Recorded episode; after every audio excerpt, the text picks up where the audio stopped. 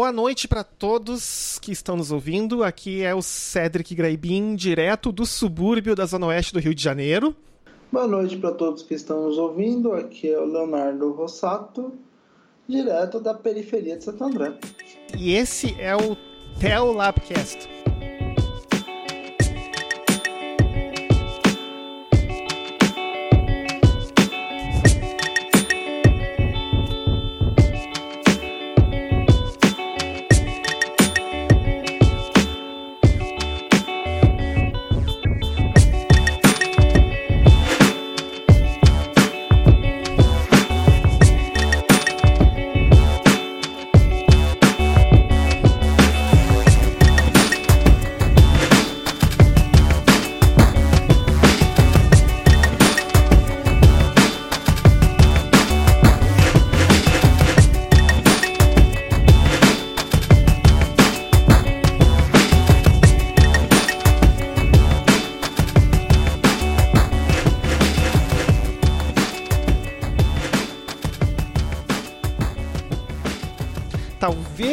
Antes de começar qualquer coisa, seria interessante a gente explicar da onde que a gente bolou esse nome. Bem, primeiro, esse aqui é o primeiro episódio, então, digamos assim, além de ser um test bed para todo o hardware de gravação que a gente está fazendo, até agora as coisas estão funcionando legal.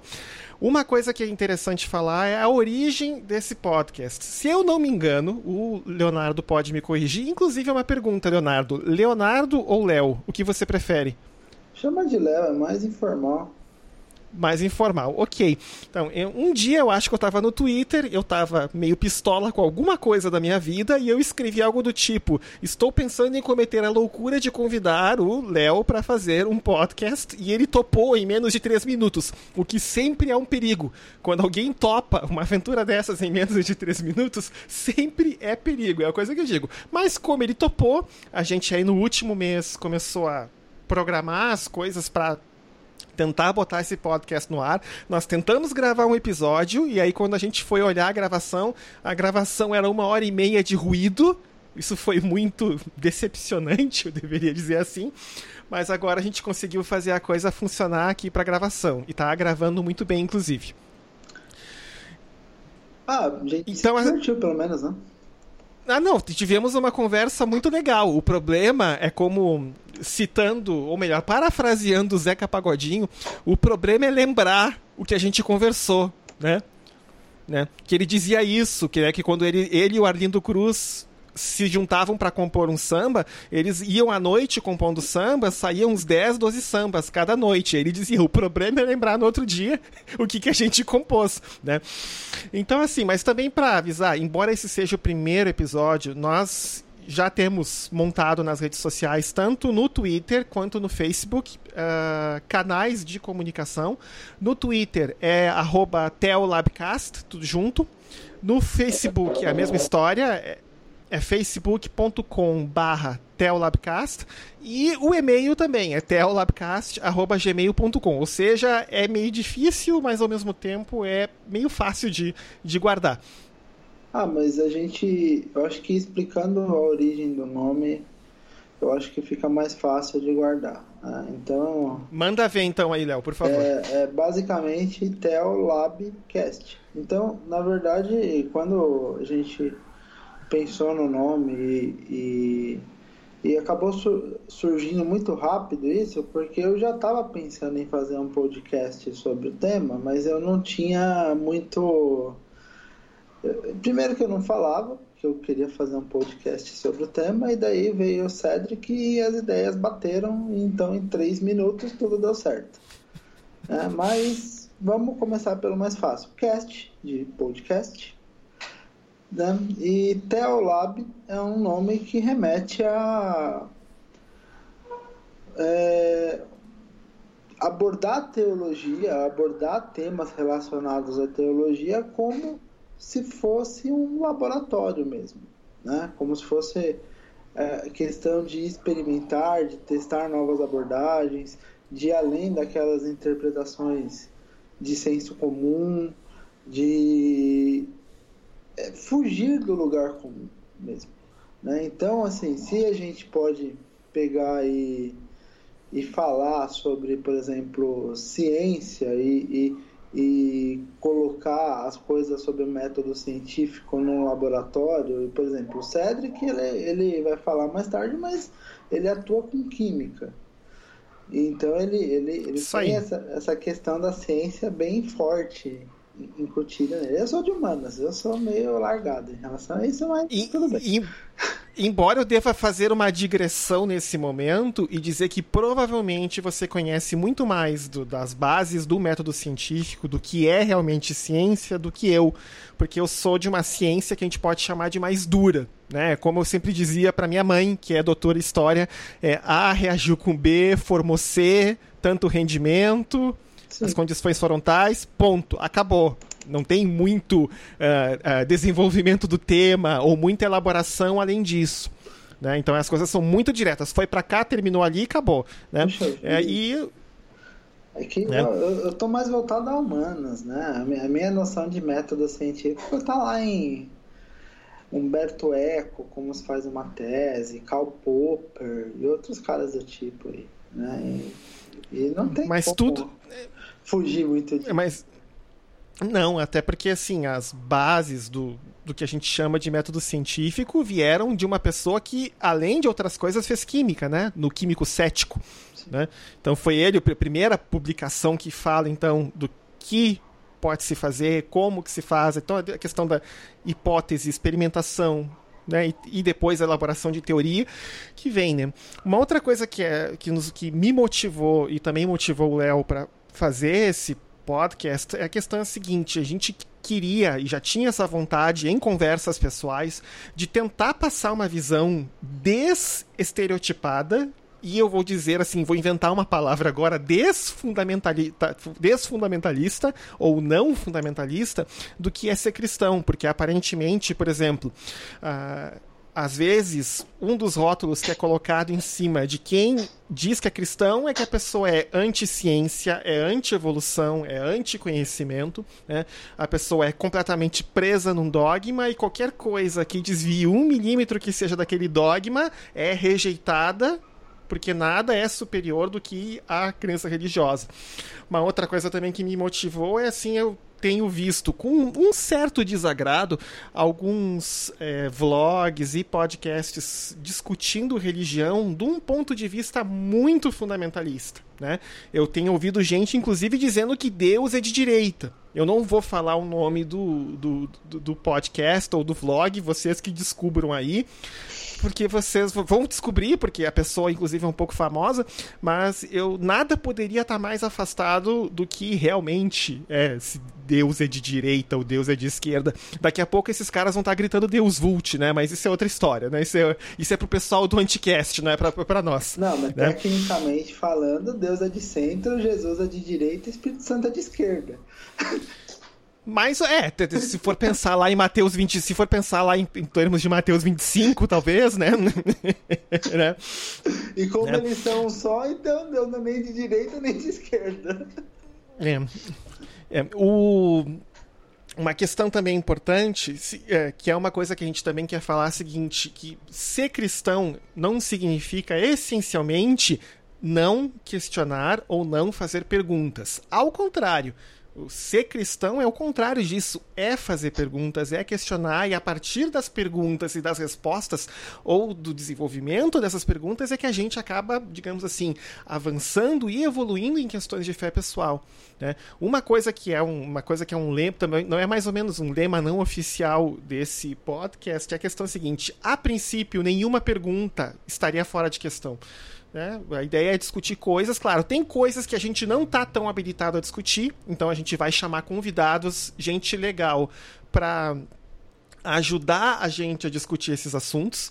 Né? Então, por exemplo, eu já tenho, até eu e o Léo já conversamos sobre algumas pessoas que seria interessante de convidar, embora essas pessoas ainda não saibam, né? uma hora elas vão saber, daí a gente vai perguntar. E também uma outra coisa que é tão, tão importante em ciência, quanto também na questão de, de, de discussão de assuntos de natureza mais religiosa, que é a seguinte: existe uma resposta muito correta e muito honesta para uma pergunta que é a seguinte: não sei. Eu não sei, vou ter que olhar mais, vou ter que estudar um pouco mais, talvez eu não ache uma resposta, talvez eu ache mais de uma, né?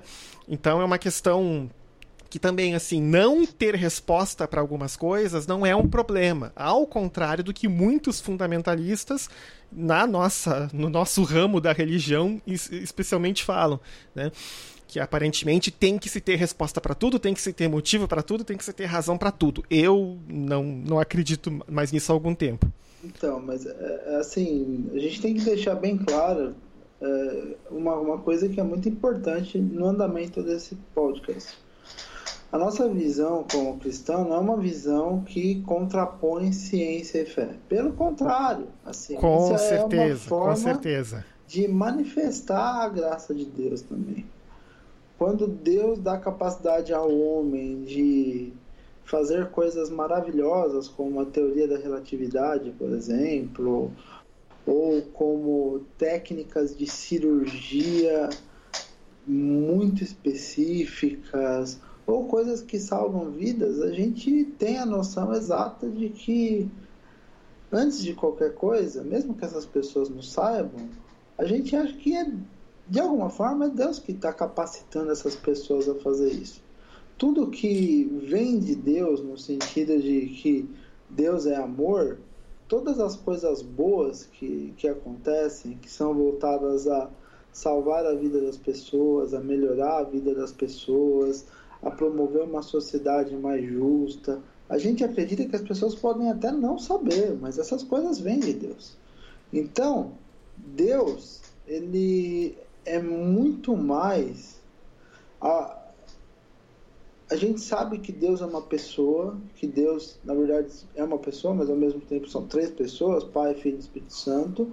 Mas a gente sabe também que Deus é tudo aquilo que a gente vê como características dessa pessoa de Deus, que é o que é derivado do amor, que é a, o que é derivado da bondade de Deus. Então, assim, para a gente fica muito fácil de entender a ciência, até mesmo como uma forma de manifestação de Deus, no sentido de que Deus dá a capacidade, a inteligência, a habilidade ao homem de usar tudo isso que foi dado para fazer um mundo melhor, para no decorrer dos séculos aumentar, por exemplo, a expectativa de vida das pessoas, para melhorar a qualidade de vida das pessoas, para fazer uma, uma sociedade que assim atenda melhor a necessidade das pessoas. Então hoje a gente vê, por exemplo, que os indicadores sociais são incomparáveis com os indicadores sociais de 200, 300 ou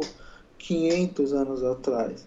Por quê? Porque a gente crê que nesse tempo Deus vai agindo e, e, e dando soluções para que as pessoas também possam melhorar a vida das outras pessoas. Então, o, o, cristianismo nada mais é do que uma comunidade de pessoas que, por terem Cristo, elas refletem as características de Cristo e elas amam as outras pessoas, então elas estão preocupadas em ver não só elas mesmas bem, mas todo mundo bem.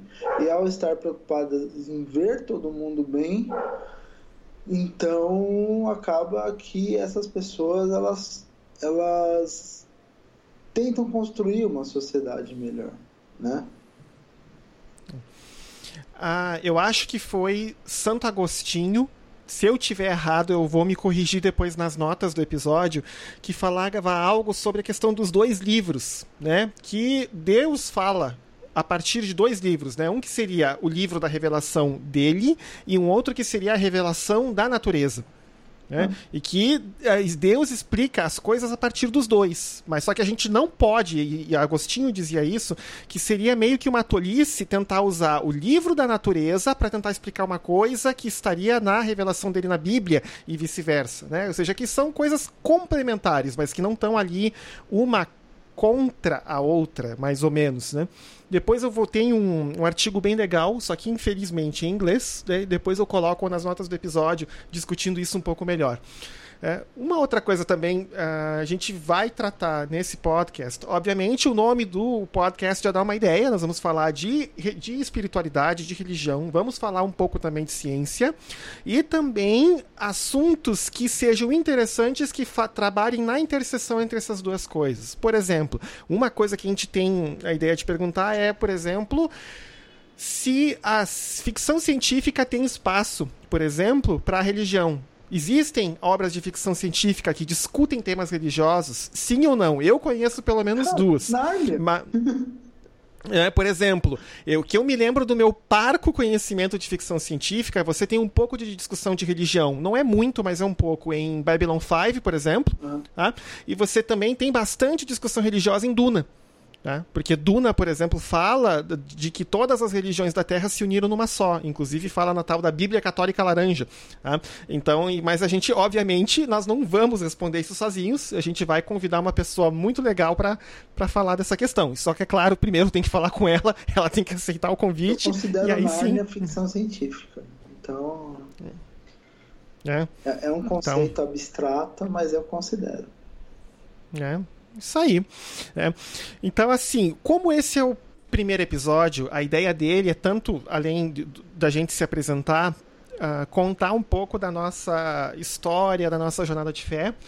É, e aí depois a gente passa para um, um, um, final ali, um final que tem algumas sugestões e algumas coisas legais para que a gente pode recomendar. Aí fica até o critério, Leonardo. Quer que, quer que eu comece? Quer, que, quer começar? Pode ser apresentado, depois eu me apresento, não tem problema. Não, tá, não tem problema então, tá bom. Então, uh, primeiro, meu nome é completo, é meio complicado, eu geralmente eu omito o nome do meio, o que já me causou umas tretas na família, mas o meu nome completo é Cedric Stefan Greibin, eu geralmente, para tornar um pouco menos difícil a minha vida social em cadastros de prestadoras de serviço, serviços de entrega, etc., eu, eu omito o nome do meio e fico apenas com Cedric Greibin. É, pelo meu sotaque, talvez vocês já tenham percebido, eu moro aqui no Rio de Janeiro, mas eu não sou daqui. Eu nasci em Porto Alegre, vivi quase 28 anos da minha vida lá e vim aqui morar no Rio de Janeiro por questões de trabalho, porque hoje eu sou, desde 2009, eu sou professor de Química Orgânica e Química Medicinal na Universidade Federal Rural do Rio de Janeiro, mais conhecida popularmente simplesmente como a Rural. Né? que é uma, uma universidade que é muito bonita, tem uma história muito rica, pena que ela está muito mal cuidada, como quase todas as universidades federais do Brasil, infelizmente. E eu trabalho em pesquisa uh, com a parte de química medicinal. Não é a ideia do podcast eu falar de química, química medicinal, mas eu trabalho tentando uh, descobrir novas alternativas e novos tratamentos para dois grupos de doenças. Um, câncer, e o outro que a gente chama, na, na, nossa terminologia, de doenças tropicais negligenciadas, que são doenças de países em desenvolvimento que a indústria farmacêutica não tem muito interesse em fazer novos tratamentos. Então, eu trabalho essencialmente com novas alternativas de tratamento para malária e para leishmaniose. Biblicamente falando, então, o Cedric tem dom de cura. É, de forma, de uma forma indireta, eu acho que a gente pode falar isso sim. O, e assim, eu lá no, no, no sul, passei lá 28 anos e tanto da minha vida, eu lá eu, digamos assim, em termos de história de fé, eu acho que de igreja desde criança, mas assim, conscientemente a partir dos 14 anos, que eu tenho assim uma caminhada mais pessoal com Cristo. Isso primeiro numa igreja luterana, aí era num bairro da cidade, aí meus pais foram para outra igreja luterana que tinha em outro bairro da cidade, aí a gente, eu e a minha irmã acabamos acompanhando. Minha irmã já estava indo pra, já estava indo lá aos poucos, eu acabei acompanhando eles e ficamos ali nessa igreja luterana durante alguns anos até que ocorreu uma treta entre essa, essa igreja luterana e as igrejas luteranas do Brasil a igreja luterana que a gente participava é uma igreja que tinha passado pelo que a gente chama de renovação do Espírito Santo, ou, para quem é católico, deve conhecer o termo renovação carismática, é essencialmente a mesma coisa. Né? Só que isso não foi muito bem visto pelas autoridades da igreja luterana, e isso acabou levando a uma série de tensões que eventualmente levaram com que a gente, a igreja luterana onde eu participei, acabou se desligando da igreja luterana, abriu uma outra igreja perto dali, onde, onde, onde eles estavam sediados. Ficamos participando nessa igreja durante aí uns 5, 6 anos. Aí ocorreu, eu passei no concurso aqui o Rio de Janeiro e acabei vindo para cá junto com a minha família, minha esposa e, na época, a Luísa com 9, 10 meses de idade. Então, quando a gente chegou aqui no Rio de Janeiro, fomos procurar uma outra igreja para congregar. E aí que começaram a ocorrer uma série de problemas, porque a gente teve muito problema para achar uma igreja que a gente conseguisse se acomodar e se sentir bem, etc. Né? Passamos umas poucas e boas na mãos de alguns pastores, meio complicados. Não quero ficar falando aqui muita coisa, porque eu acho que não vale a pena ficar falando de de algumas situações ruins que a gente passou, mas eu posso falar, por exemplo, que a gente passou de igrejas de tamanho médio a mega igrejas aqui no bairro de Campo Grande, e nessa mega igreja talvez tenha sido a nossa pior experiência, porque a gente era virtualmente desconhecido das pessoas. Né? E as pessoas não se conheciam, a gente percebeu isso rapidinho. As pessoas era mais ou menos tipo um McDonald's da fé. As pessoas entravam, pegavam a sua benção média com coca e com fritas, né? Terminava o culto e dava a paz do Senhor e ia todo mundo embora. E poucas pessoas interagiam entre si, né? E aí, então, essencialmente, a gente ficou um ano quase indo numa mega igreja, mas desigrejado, porque a gente não conhecia ninguém, não tinha muito, não tinha, não estava conseguindo estabelecer relações. Aí ocorreu uma treta nessa mega igreja, o pastor da mega igreja foi demitido. Aí algumas pessoas saíram acompanhando esse pastor, outras ficaram porque não queria acompanhar esse pastor. Aí eu olhei para minha esposa falei: "Olha, quer saber? Vamos procurar outro lugar". OK. Aí depois de muito tempo a gente achou não aqui em Campo Grande, mas num bairro perto daqui chamado Recreio dos Bandeirantes, nós achamos a Vineyard, que é uma Pra, talvez para explicar de um jeito um pouco mais fácil, vou dizer o seguinte: a Vineyard é uma igreja que é considerada a terceira onda do pentecostalismo. Né? Vamos resumir isso assim de um jeito bem pequeno. A primeira onda seria então as igrejas que surgiram a partir do famoso avivamento da Rua Azusa, como por exemplo as Assembleias de Deus, a Igreja Quadrangular e algumas outras. Não, Depois não, não? Correção? É de segunda onda. É de segunda onda? É, porque é. assim, porque o conceito que eu tenho, pelo menos, de segunda onda teria mais a ver com as igrejas protestantes é, também é, recebendo. Ah, não, na, na, verdade, assim, é, existem dois conceitos aí que são o seguinte. É, Vai lá então. Vai lá. Porque eu, eu, eu, acabei assim, se você, eu tenho até alguma literatura sobre o tema aqui. Mas a, aqui no Brasil, pelo menos, funciona assim. A primeira onda é Assembleia de Deus, é, Congregação Cristã do Brasil, basicamente, que são as igrejas que chegaram aqui no Brasil lá para 1910, mais ou menos. Isso. A partir de 1910, o pentecostalismo teve essa primeira onda. A segunda onda começou com a, a com a igreja quadrangular, que foi a, a igreja que chegou no Brasil promovendo aquela cruzada evangelística pelo interior do país, em que a igreja por algum tempo andou pelo, pelas cidades do Brasil promovendo cultos e cruzadas de evangelização para converter pessoas em tendas. E foi o grande marco lá em 1951 para essa segunda fase do, do pentecostalismo brasileiro. E no meio dessa segunda fase, que incluiu outras igrejas como a Deus é Amor, a Brasil para Cristo, no meio dessa segunda fase, começaram as adesões de igrejas protestantes ao ideário ou a alguns métodos neopentecostais.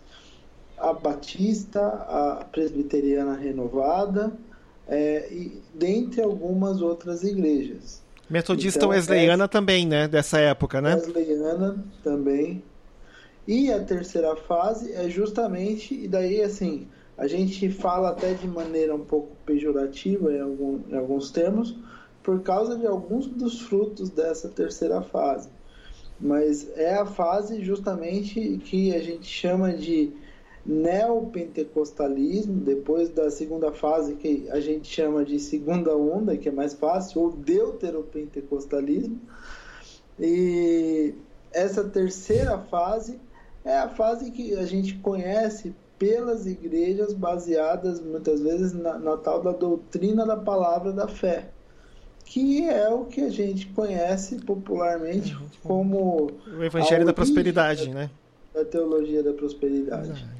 Né? Então essa doutrina da, da palavra da fé, que foi essa doutrina foi muito popular nos Estados Unidos nos anos 50 e 60, chegou aqui no Brasil no final dos anos 70 e deu origem a igrejas como a Universal, como a Internacional da Graça de Deus, como a Renascer em Cristo, como a a própria Igreja Mundial depois, mas também deu origem a diversas outras igrejas é, em, em, um, em, um, momento até posterior, ou, ou, igrejas que, que a gente fala que elas fizeram uma espécie de mix com alguma incorporando algumas doutrinas pentecostais e até mesmo algumas doutrinas que são mais tradicionais, reformadas.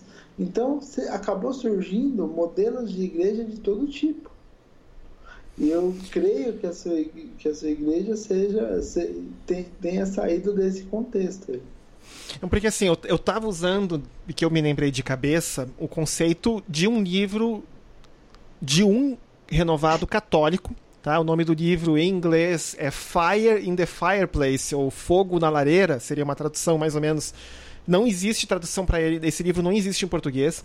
E aí ele usa uma definição de um outro autor que tu deve conhecer, chamado C. Peter Wagner, que tem vários livros traduzidos para o português, e o Peter Wagner usa essa definição que eu estava usando, que como primeira onda, as renovações, do, da, os, os, herdeiros diretos do avivamento da, da Rua Azusa, como segunda onda, o avivamento dentro das igrejas eh, protestantes mais tradicionais, como a própria Igreja Católica. Aqui ele inclui a católica, mas também a luterana, a metodista, a episcopal nos Estados Unidos, que a gente chama aqui de anglicana, e a presbiteriana.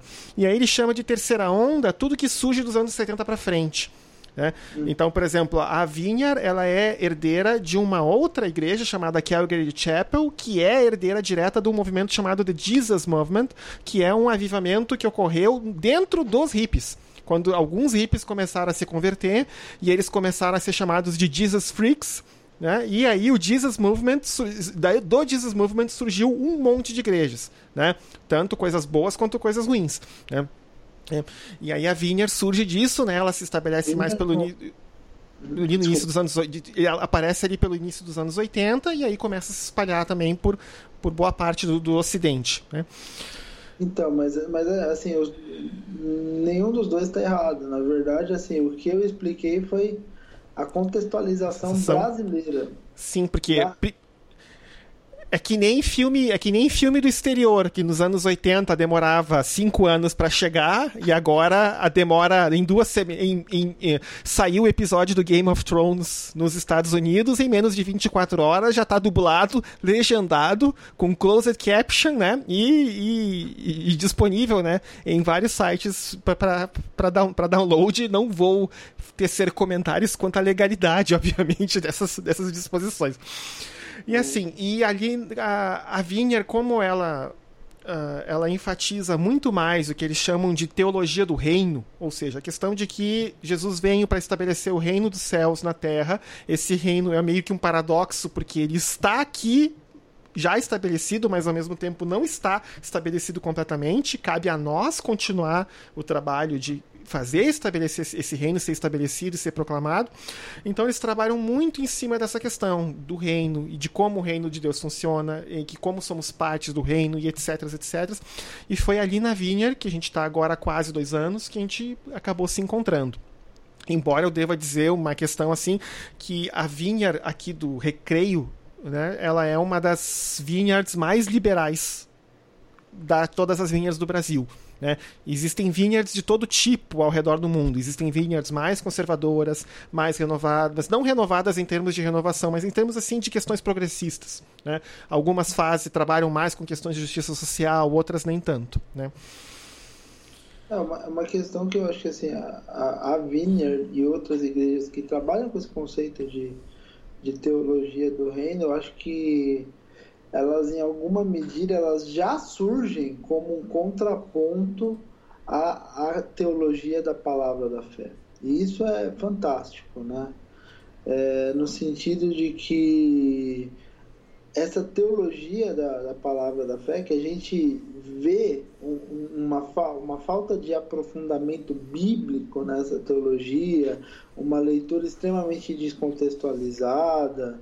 Então, quando você fala de teologia do reino, essa teologia que muitas pessoas às vezes nem tem uma definição formal ainda, mas ela surge como esse contraponto à, à ideia da teologia da palavra da fé aqui no Brasil, que é uma teologia profundamente bíblica, essa noção de, de reino e de construção do reino, ela, ela tem uma abertura para a interpretação extremamente contextual da Bíblia, e isso é muito importante no, no, no que se refere a esse modelo teológico, o debate com modelos teológicos até mesmo mais progressistas, como o, o, da, o da missão integral também é constante. Isso, tem então, inclusive assim, tem vinhetes que são filiadas à missão integral, tá? Que fazem para que tem, tem pastores que são oficialmente ligados à missão integral, né?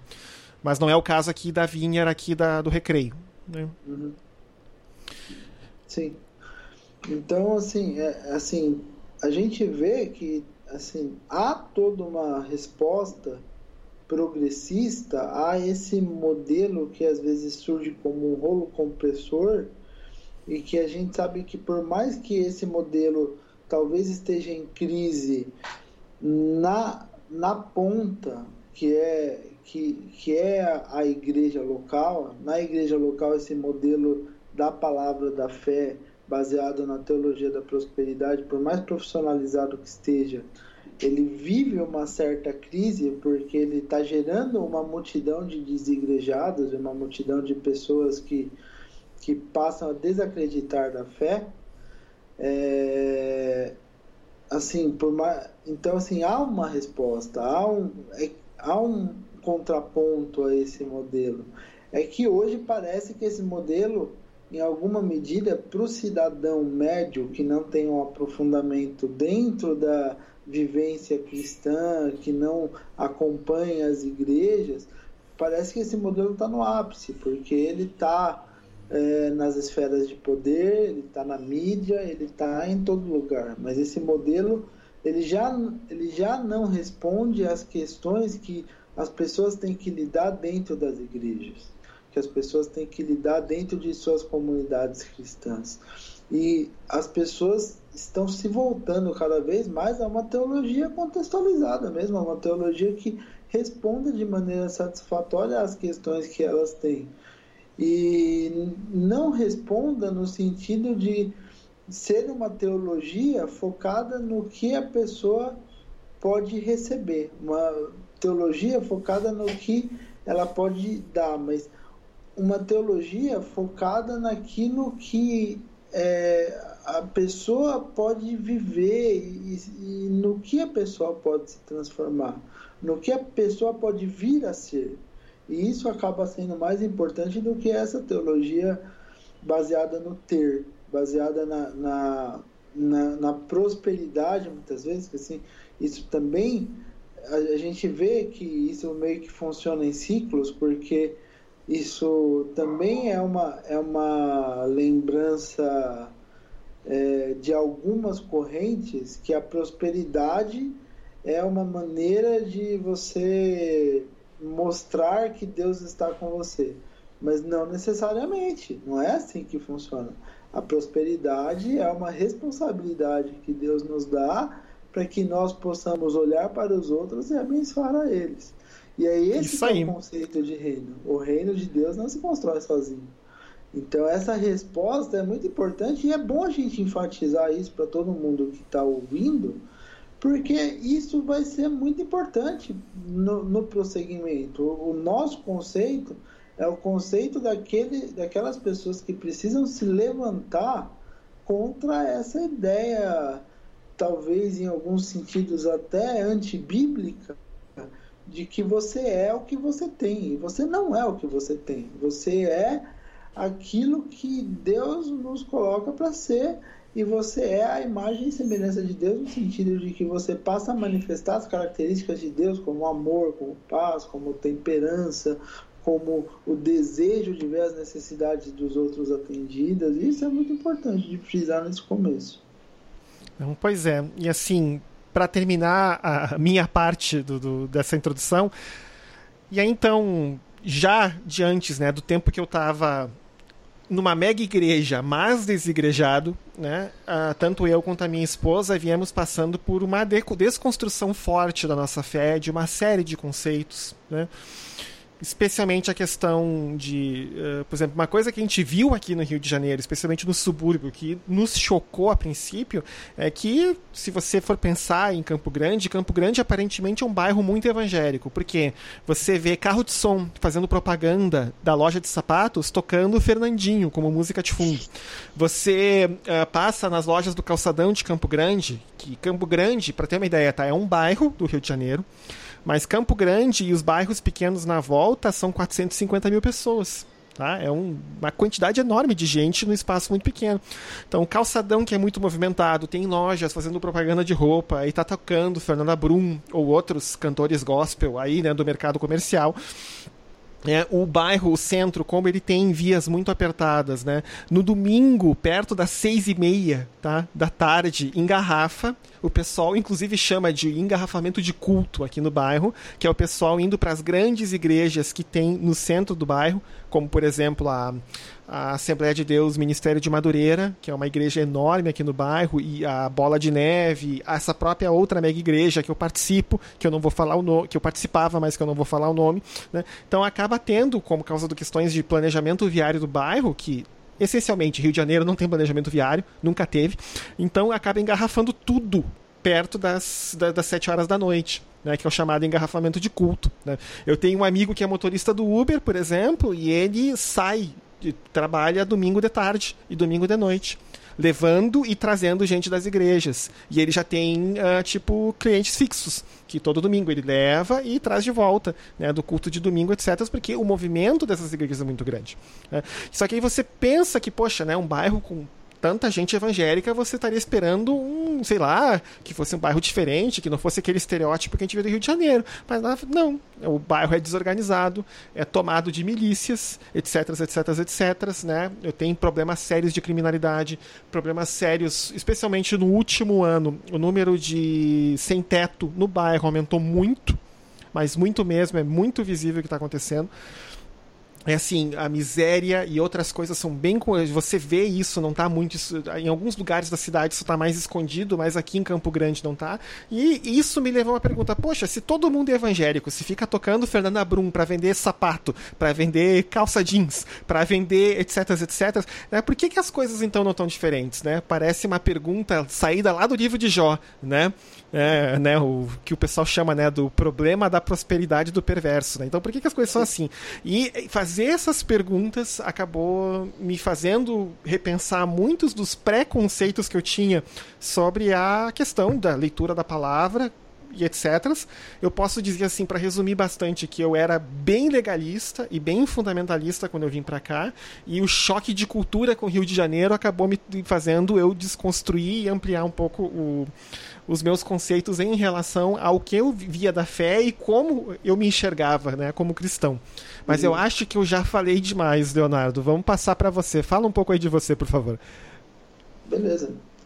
Então, é, assim, eu vejo bastante coisa em comum entre a sua, a sua vida de fé e, e também a minha vida de fé em relação a essa questão de desconstrução, que acaba sendo bem necessário, né? A gente frisar essa questão como assim você se desconstrói depois de crente? A, a, a, conversão já não é uma desconstrução? Calma, é. Mas a vida do cristão é um processo de transformação constante. Eu, eu não digo que eu nasci numa família cristã, porque eu passei perto disso, mas eu não nasci numa família cristã. Minha família, ela, ela era católica, mas aquela coisa de ser católica não praticante, daí a gente começou a ter alguns problemas, então é, de ordem de diversas ordens, né? De ordem financeira, de ordem é, conjugal, quando eu era criança, e daí lá para os 6, 7 anos de idade, a gente passou uns dois anos mais ou menos frequentando a, o, o kardecismo, né? Porque meus pais eles buscavam respostas estavam incomodados e tal. E nessa época deu ruim. Meu pai separou da minha mãe. Meu pai passou três anos longe de casa, morando em outro estado. E minha mãe continuou buscando respostas, né? Só que agora ela também ela precisou fazer alguma coisa para sustentar a família, né? E, e ela aquela loucura de trabalhar fora, de procurar respostas, de procurar alguma coisa, o que está acontecendo, para onde eu vou. E ela começou a frequentar algumas reuniões de orações entre senhoras e enfim, esse processo levou um tempo até ela se converter. E depois que ela se converteu, ela, ela começou a me levar em algumas dessas reuniões de orações, de oração, em que assim eu comecei aí, no começo eu ia meio forçado, e não, não gostava daquilo, daí depois é aquela coisa, né? Você vai meio que aquecendo, vai quebrando um pouco o gelo. E isso eu já tinha uns 11 anos de idade, até que um dia, um belo dia, eu, eu comecei a me repensar mesmo e falar, ah, vou, vou, vou atender ao apelo e, e aceitar Jesus. Né? e daí eu, eu, eu aceitei Jesus, eu me batizei depois que eu aceitei Jesus, minha mãe sentiu a necessidade de, tipo assim, eu não posso ficar com ele só indo nessas reuniões de oração, a gente tem que ir numa igreja. Daí tinha uma igreja batista na rua de casa, é, no quarteirão de cima, coisa de cinco minutos a pé. E a gente começou aí nessa igreja batista. Um ano depois, meu pai reatou com a minha mãe, só que também naquela situação financeira catastrófica ainda, tudo indo muito mal e meu pai ele, ele conheceu um pastor que fazia um projeto de evangelismo em frente à escola que eu estudava, que minha mãe também conversava bastante com, com esse pastor, né? Porque a dona da escola que, que eu estudava e que eu não tinha dinheiro, mas ela acabou me dando uma bolsa porque ela conhecia a família e tal. A dona da escola que eu estudava, ela, ela era cristã e ela ajudava a pagar o aluguel para esse pastor fazer esse projeto evangelístico em frente à escola. Enfim, meu pai conheceu esse pastor e se converteu, só que esse pastor era um pastor presbiteriano, numa igreja presbiteriana que ficava coisa de um quilômetro da escola. E a gente acabou saindo da igreja batista, indo para a igreja presbiteriana para acompanhar meu pai nessa, nesse começo de caminhada de fé dele. Né? E daí eu fiquei uns 5 a 6 anos nessa igreja presbiteriana, eu fiz bastante coisa lá, passei toda a minha adolescência lá, dos 12 aos 17 saí dessa igreja em algum momento. Meus pais saíram meio brigados lá, mas eu também não, não tenho não, não tenho detalhes a dar sobre isso. e no que eu saí, eu, eu acabei saindo para ficar longe da igreja mesmo. E nessa época eu não, não tinha vontade de continuar indo na igreja e passei alguns anos longe. Nesse período que eu passei longe, eu acabei me mudando para Campinas, eu fui fazer faculdade lá. E quando eu já estava acabando a faculdade, em busca das respostas, muitas vezes que, que eu queria, mas que eu não tinha, né? E daí a gente vai falar da minha, da minha graduação, né? Que eu me formei em Ciências Sociais, mesmo depois de ter feito um curso técnico de mecatrônica que não tem nada a ver uma coisa com a outra, mas era, eram minhas angústias, era minha, minha necessidade de conhecer, de entender as coisas, e eu precisava. Enfim, já no final do curso eu, eu fui. É, retomando a minha vida cristã de alguma forma. Passei mais ou menos uns seis meses a um ano como, des, como desigrejado na, numa igreja. Por coincidência, era a mesma igreja na, na rua da casa dos meus pais, que eu tinha ido no começo, mas eu não conhecia mais ninguém lá, porque já tinha passado dez anos já. E e além de não conhecer mais ninguém lá, eu ainda tinha um, eu ainda tinha um, o hábito de sentar, assistir o culto e assim que o pastor dava o amém, virar as costas e ir embora. Sei Porque... bem como isso, sei bem como é que é isso.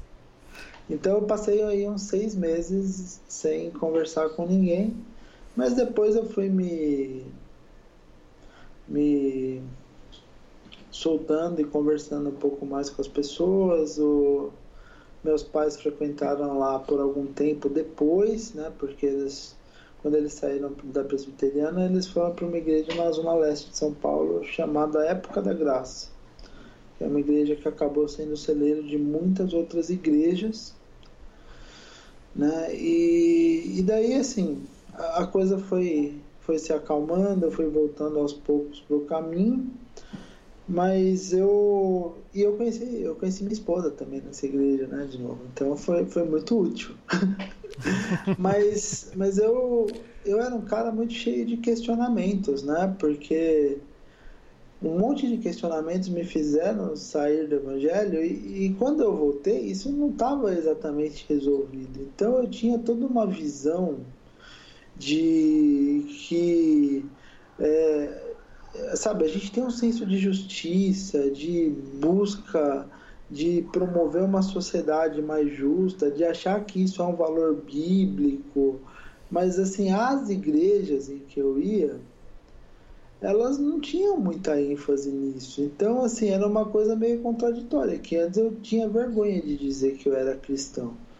Porque assim, não só pelo pelo estigma, mas eu tinha vergonha porque era uma coisa que me incomodava muito, tipo, ah, eu sou eu me declaro como cristão, mas assim, as coisas que estão lá dentro da igreja eu não concordo, não concordo com essa coisa de você ser totalmente, né, de de ter aí uma coisa nada a ver assim entre a igreja em si e, e, aquela comunhão lá dentro e a comunidade fora, sabe? Essa separação completa de vida secular e vida dentro da igreja. Né? E daí, o que, que aconteceu? Eu fui para uma. É, acabou que eu fui visitar uma igreja um dia, já, já namorando com a minha atual, com a minha atual espero para sempre esposa Kelly.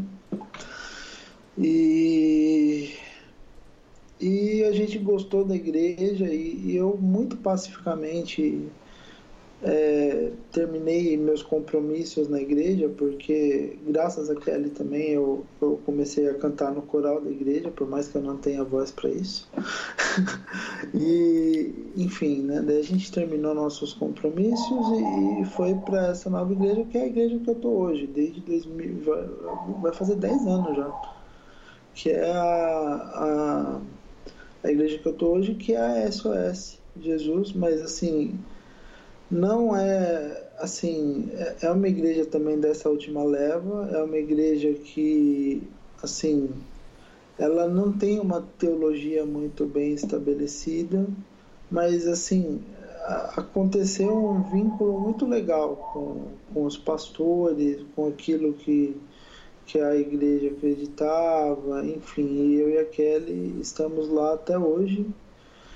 E, e assim, e, e, a gente vê assim que houve uma, uma enorme desconstrução para que eu pudesse meio que harmonizar essa coisa de ah, minha vida secular, a minha vida a minha vida cristã e, e, e, assim eu fui conhecendo até pessoas que foram entrando na minha vida e, e, e me ajudando nisso e, e acompanhando conteúdos e, e conhecendo outras abordagens, outros pastores, outros livros e estudando é, por conta própria, enfim, até que um dia eu eu falei não, eu, eu acho que agora dá para a gente pensar e não ter mais essa vergonha, tanto que agora a gente está aqui conversando sobre como uma coisa mais natural do mundo, né? E não ter mais essa vergonha de você separar, assim, você separa a vida cristã da vida secular, porque é tudo a mesma coisa. Porque aquilo que você é, vive na, na sua comunidade, você tem que refletir esse mesmo amor para a vida secular também, para a vida do cotidiano também, porque é tudo a mesma coisa. Então, nesses últimos anos, eu fui passando por, por um processo de desconstrução muito grande. Hoje, acabou que assim a igreja não é muito grande é, sempre teve em torno de uns 200 membros e acabou que hoje eu, eu já, já há algum tempo já eu estou coordenando a parte de ensino da igreja então toda essa parte de assim é, eu sugeri e meio que desafiei os pastores a gente implantar uma escola bíblica dominical na igreja. Enfim.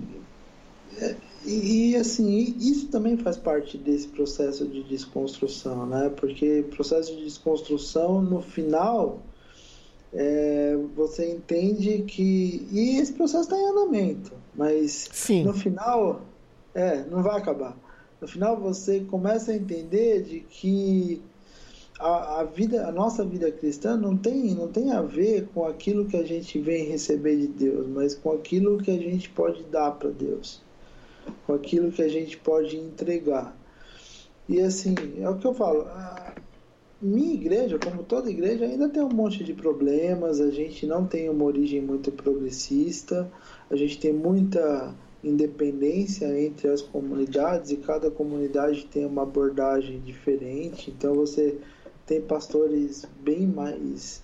É, é, que, é meio que nem a Vineyard nesse sentido. Né? Você tem pastores mais conservadores, pastores mais progressistas, pastores mais legalistas, pastores mais voltados a, assim, à questão do amor e da graça. Normal. Em, to, em, toda, em todo lugar que você não tem tudo muito fechado, é assim. Funciona assim e, e assim graças a Deus que é assim e a gente tem liberdade para estar tá buscando a Deus e para estar tá vivendo no, no caminho e para estar tá lidando com todas essas questões. E como, como alguém que ensina na igreja, eu vejo que as pessoas têm muita sede de, de de palavra, elas têm dificuldade de acordar cedo, mas elas têm sede também.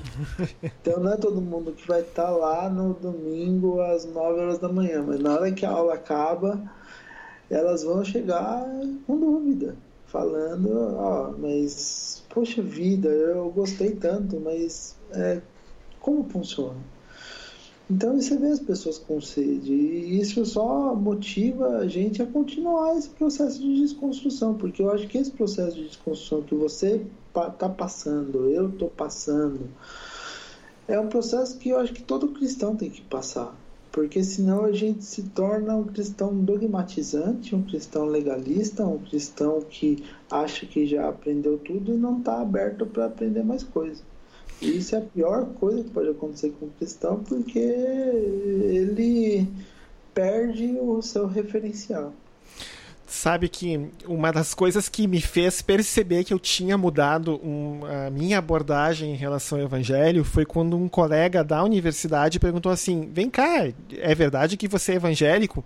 Aí eu já me deu um alerta na cabeça, porque no meu tempo de graduação, quando me perguntavam isso, eu respondia que sim, e logo depois vinha uma torrente de críticas: Ah, que você quer, porque isso, porque aquilo, porque é universal, roubando dinheiro, não sei o que, sei o que, sei o que. E geralmente era essa crítica entre os anos 99 e 2005, né, que é o tempo que eu estava de graduação. Mas quando eu respondi para a colega, olha, sim, eu sou evangélico, ela é porque não parece, eu, como assim não parece? Eu, poxa, né, vou ouvir um testemunho ruim da minha própria vida agora, né? Ela falou, não, é porque você não fala mal de gay, você não fala mal disso, você não fala daquilo, eu já vi você defendendo ah, a uh, questão de, de, a questão das mães solteiras, que muita gente diz que mãe solteira não é família, você já defendeu isso publicamente. É, e eu, eu falei, poxa, não, é que assim, olha, eu até parece um pouco estranho, sinto muito que você tenha só ouvido uma faceta dos evangélicos, mas o mais importante para nós é a questão de amar o próximo eu falei isso para ela.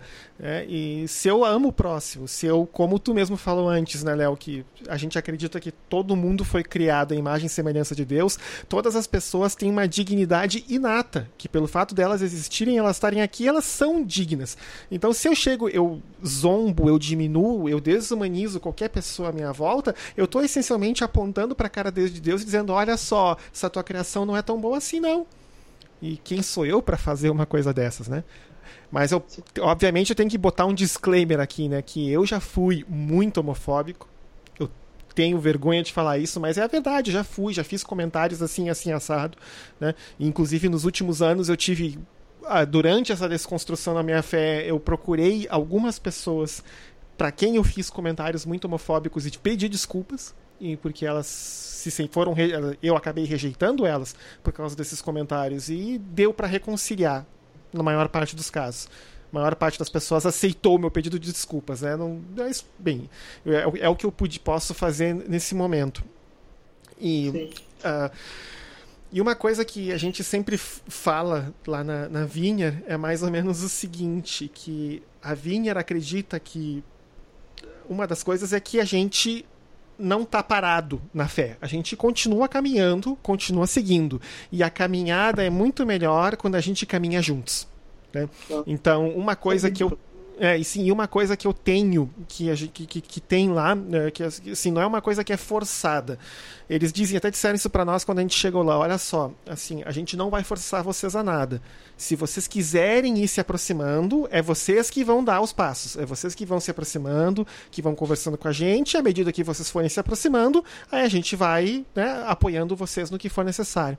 Então, desde o ano passado eu tenho um, um, um, amigo na igreja, que é o Fábio, que é um dos pastores da, da vinha aqui do Rio, que ele é o que eu chamaria de confidente. É a pessoa que de vez em quando, quando dá tempo, a gente se junta toma um café, ele é professor de economia, então a gente discute um pouco. Ele teve aula com Gustavo Franco, então eu aproveito para zoar com ele um pouco, por causa da, da do, do, filme do Plano Real, e uh, que ele não disse que não viu, inclusive. E eu, e eu aproveito para contar o que tá passando comigo. E Fábio, pô, olha só, tá acontecendo isso e aquilo. Ele também fala da, dos problemas que ele também tem passado. E a gente vai tomando café, vai dando umas risadas, vai se xingando de petralha e coxinha um pro outro. E ao mesmo tempo vamos, né? Porque ele brinca comigo que ele diz que ele é mais neoliberal, só que ele fala isso só pra me alfinetar, né? E eu brinco com ele também de volta. E a gente aí vai contando as coisas e vai dividindo, né? A carga, né? Um pouco, né? Dessa caminhada. É. Ah, e é, é, o que a gente tem que fazer, né? Assim, como cristão é o que a gente tem que fazer. Assim, é, é, é, bo é bom ter um, um, confidente. Eu, eu ainda tenho, assim, sérias restrições, porque eu, eu preciso melhorar nisso. Às vezes eu até peço para Deus, assim, nesse sentido de ter coragem de me abrir mais para as pessoas. Porque, assim, as coisas vão acontecendo um jeito que a gente não, não sabe. Por exemplo, um negócio que mudou muito a minha vida e que, assim, minha vida espiritual falando, assim, foi quando é, assim, eu comecei a conversar com mais pessoas. Então, um outro irmão da igreja que eu conversava mais, é, meu cunhado, que ele está em outra igreja, mas ele é, ele é, ele é, ele é filho do pastor lá de uma Assembleia de Deus e ele também passou por esse processo de desconstrução similar. Então, a gente chegava no tempo que um recomendava pregação para o outro ouvir, sabe? E, e, sabe, essas coisas assim, que ajudou bastante nesse, nesse processo. Inclusive, eu, ele ele está interessadíssimo em participar algum dia do podcast. Ué, por que não, né? Sempre tem coisas legais para ouvir. Nem que seja causos da Assembleia de Deus, como, por exemplo, o mistério do, do pandeiro ungido desaparecido, que é uma história que um dia eu te conto em off-topic, que eu acho que não, não, não faz parte desse podcast, mas que é uma história bem engraçada de se ouvir. Ah, sim. Ai, ai. Então, Aqui... e, e, e, assim, o que eu, eu, falo, eu, eu ainda tenho. Eu pelo meu histórico de, de sempre ter sido um cara muito fechado e, e introspectivo até, e até meio frustrado em algumas coisas. E graças a Deus, Deus está mudando isso também. E, então eu sempre fui muito fechado, mas ainda falta você ter, você ter essa coisa de, de, de poder confidenciar mais as coisas, de pegar e falar, meu, agora esse assunto tá pegando aqui, eu tô com sérios problemas com isso, sabe? Você tem um confidente, assim. Porque, querendo ou não, é... É, não adianta. É... Todo mundo tem problemas e lida com questões e está em processos de questionamento, de desconstrução. E, meu, em muitos momentos da minha vida eu, eu acabei sendo bastante assim preconceituoso em alguns aspectos e, e, eu tive que passar por uma desconstrução em relação a isso também. E essa desconstrução não vem nem só na minha vida cristã vem desde pelo menos a época da faculdade. Você imagina a minha cabeça. Eu, eu até os 17 anos eu estava numa sala com 45 homens só contando piada machista falando de coisas sexistas, falando de coisas homofóbicas num curso de mecatrônica. Daí no ano seguinte eu pego e me enfio num curso de ciências sociais, que é a coisa mais de humanas que pode existir Senhor. na Unicamp, que é um dos lugares mais marxistas do Brasil. Então, você imagina quanto que a minha cabeça entrou em parafuso. E em alguns momentos, assim, eu até tive que pedir desculpa para algumas pessoas, porque às vezes eu era machista, eu era homofóbico, eu era. sem perceber.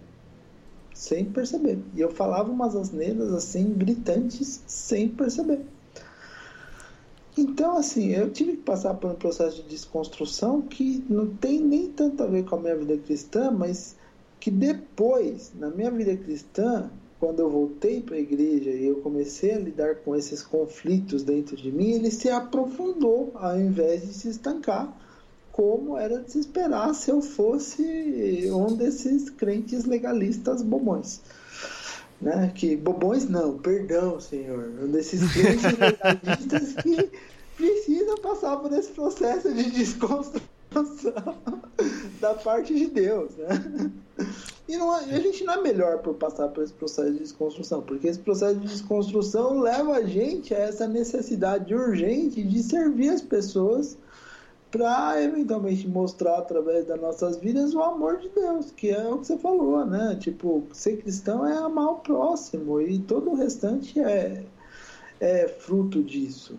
Né? Todo o restante acaba sendo fruto disso. Então, assim, o, o, qual que é a nossa régua? A nossa régua é o amor se a nossa régua é a questão relacional. Então, se a gente se a gente está fazendo algo e isso vai atrapalhar os relacionamentos e não vai mostrar o amor de Deus, ao invés de ajudar os relacionamentos e mostrar o amor de Deus, então a gente sempre vai escolher o que vai ajudar os relacionamentos e mostrar o amor de Deus, porque se a gente escolher o outro lado, a gente provavelmente vai estar tá deixando marcas ruins que vão ser difíceis de, de as pessoas depois lidarem com elas. E daí elas vão ter que passar por processos de desconstrução bem mais dolorosos e enfim, vai ser difícil.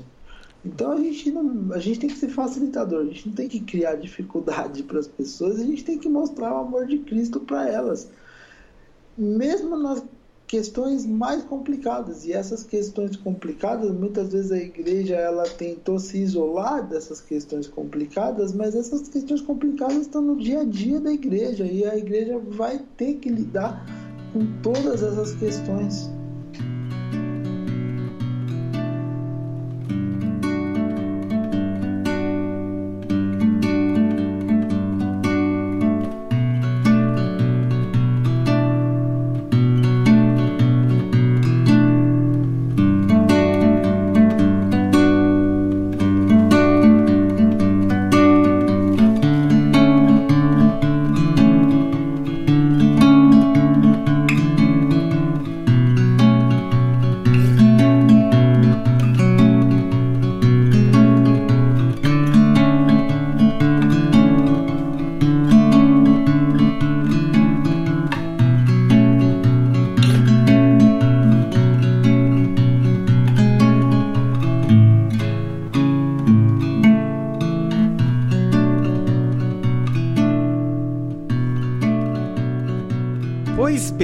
Eu acho que eu vi, tô vendo aqui pelo gravador aqui, tá mais ou menos uma hora e quatro minutos já de gravação. Eu acho que a gente pode avançar pro, pro finalmente do episódio. Que uma coisa que a gente também projetou de fazer é o seguinte: no, uh, sempre fazer uma uma sugestão de algum livro, de algum filme, de algum disco, alguma coisa que você viu, que você achou interessante, que acha interessante é, compartilhar com, com as pessoas, né? Eu já tenho aqui a minha, minha listinha pronta, né? É, então, assim, sugestão de disco que eu dou é um álbum novo do The War on Drugs chamado A Deeper Understanding. Ele está disponível no Spotify. Eles colocaram todas as faixas no canal deles no YouTube para quem quiser escutar. Depois eu boto o link nas notas do show. Eu diria o seguinte: um dos melhores álbuns de 2017 eu diria que tá, vai, vai provavelmente ganhar uma série de prêmios ano que vem, porque o álbum tá muito bom embora seja assim um rock alternativo, não é exatamente uma coisa uplifting para cima, é uma coisa mais reflexiva, mais para baixo, né? E o eu, eu sou suspeito para dizer, né, que eu sou músico, né? E eu gostei muito do que eles fizeram no, no trabalho do álbum. E como sugestão de show, de, na verdade, de série de TV, eu recomendo a série nova do Star Trek, Star Trek Discovery, que tá no Brasil, tá saindo direto na Netflix. Né, saíram agora, eu acho que seis ou sete episódios. Eles estão dando uma pausa até janeiro, e a partir de janeiro, os outros episódios da primeira temporada vão sair um a cada segunda-feira. Mas eu já digo o seguinte: quem gostou de Star Trek, embora seja uma roupagem um pouco mais moderna da ideia do Gene Roddenberry, vale a pena sim ver Star Trek Discovery, que está muito legal. Leonardo, você tem alguma dica aí de livro, de show, de etc. gente, para o pessoal ouvir? Olha, é, eu não eu não fiz nenhuma recomendação pronta, mas eu queria recomendar o, um podcast que eu ouvi essa semana, que é o famosíssimo entre as cristãos, né? Que é o, o, o Bibotalk, uhum. você deve conhecer. E essa semana eles fizeram um podcast, eu esqueci, eu esqueci o nome da pesquisadora mas para abordar o cristianismo puro e simples do C.S. Lewis. Então eles, para quem não lê o livro, a gente sempre recomenda a leitura do livro, que é, um, como diz o próprio C.S. Lewis, é um ótimo hall de entrada no mundo da teologia. Mas para quem não lê o livro e quer ter uma introdução para saber do que se trata, é a, a, sugestão do Bibotalk sobre cristianismo puro e simples, que está curtinho, inclusive, não tem nem uma hora de, de episódio, é, fica a sugestão. Ela tá, tá muito legal mesmo, tá bem didático para quem não viu, então deixa a sugestão aqui. Não, okay. tá. E a gente vai botar o, vai botar o link uh, do episódio também nas notas do show depois. Então, assim, só, só relembrando, nós estamos tanto no Twitter, se vocês entrarem lá, vão ver que a conta está completamente vazia, porque a conta foi, foi. A gente botou as coisas, mas não colocou conteúdo lá ainda. Mas está lá em arroba no Facebook também, facebook.com.br. E se quiserem fazer alguma pergunta, alguma outra coisa, algum comentário mais longo, podem deixar com a gente também no telabcast.gmail.com, que a gente, à medida dos nossos cronogramas um pouco complicados de vida, né, a gente responde. Né? Então, assim, de novo, agradecer aí pro pessoal pela audiência aí nesse primeiro episódio, que eu não tenho ideia de como vai ser, embora dando uma ideia do, do nível de sucesso do Léo Rossato nas redes sociais, eu acho que vai ter sucesso sim. Né? Já tem gente há bastante tempo cobrando que o Léo fizesse um podcast, né? e, é, e, aí eu, tô, eu até brinquei com o Leonardo numa conversa em particular, que eu tava meio que dando uma espécie de golpe do baú internetico, né? Que eu tô meio que me agarrando no sucesso do Léo, né? Pra aparecer. Mas não é essa a ideia, não. A ideia é botar ideias legais e gente legal para conversar, botar essas conversas para público, eu acho que são vozes que têm que ser ouvidas e têm que ser divulgadas. Tá? Léo, tem, tem alguma, alguma palavra final? Senão a gente pode ir encerrando, não sei. Está consumado.